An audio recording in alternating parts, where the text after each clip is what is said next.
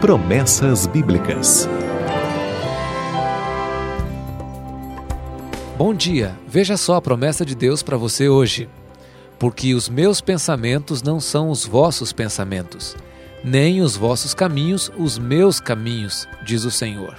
Porque assim como o céu é mais alto do que a terra, assim são os meus caminhos mais altos que os vossos caminhos, e os meus pensamentos mais altos que os vossos pensamentos.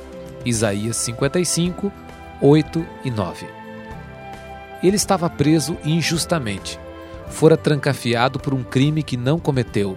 Fora acusado de tentativa de estupro.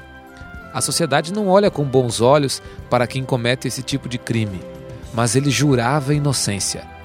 Se alguém perguntasse a ele qual era seu maior sonho, certamente ele diria: sair da prisão e reencontrar meu pai.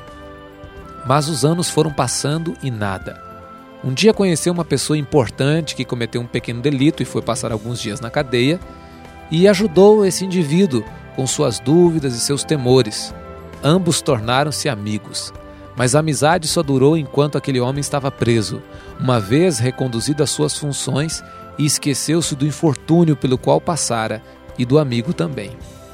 Quando o rei daquele país passou por um problema que o fez perder o sono, finalmente o copeiro lembrou-se do escravo preso que lhe ajudara. O rei mandou chamar a José. Tudo o que ele queria era sair daquela prisão fria e suja, daquele fétido calabouço. Mas Deus tinha outros planos, tinha planos maiores. Ao interpretar o sonho de Faraó, José pensa: desta vez sairei da prisão. E de fato ele saiu. Mas não apenas saiu para tocar a sua vida de forma humilde, saiu da prisão para ser o primeiro ministro do Egito. Os planos de Deus para José nunca foram muito claros aos seus olhos, mas José manteve a sua confiança em Deus e pôde perceber que os planos de Deus eram muito melhores do que os seus maiores sonhos.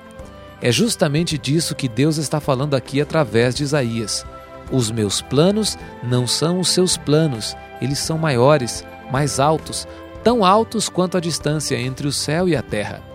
Se você acha que seus sonhos não se realizaram, se alguma vez na vida você já se sentiu desanimado, lembre-se, lembre-se de José e desta promessa. O que Deus sonhou para você é muito maior do que qualquer coisa que você imagina. Não se sinta por baixo, não se deixe abater, pois Deus tem grandes planos para você. Pode ser que você ainda não esteja vendo, mas Ele tem um grande plano para a sua vida. Ele prometeu, pode confiar.